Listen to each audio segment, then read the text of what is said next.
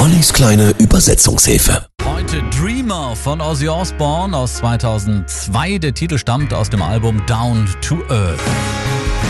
Ich bin nur ein Träumer, ich verträume mein Leben. Bin nur ein Träumer, der von besseren Zeiten träumt.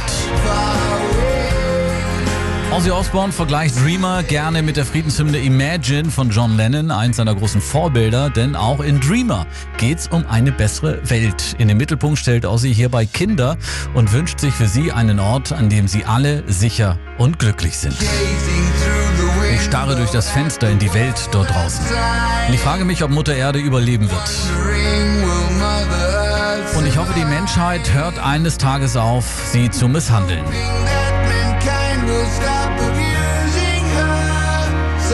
Ozzy Osbourne fragte übrigens Paul McCartney, ob er für Dreamer nicht den Bass spielen wolle. Leider kam es nie zu dieser Zusammenarbeit. Wenn wir doch nur endlich alle Ruhe finden würden. Es wäre schön, wenn wir alle zusammenleben könnten. Wann wird all der Ärger, der Hass und die Engstirnigkeit endlich aufhören?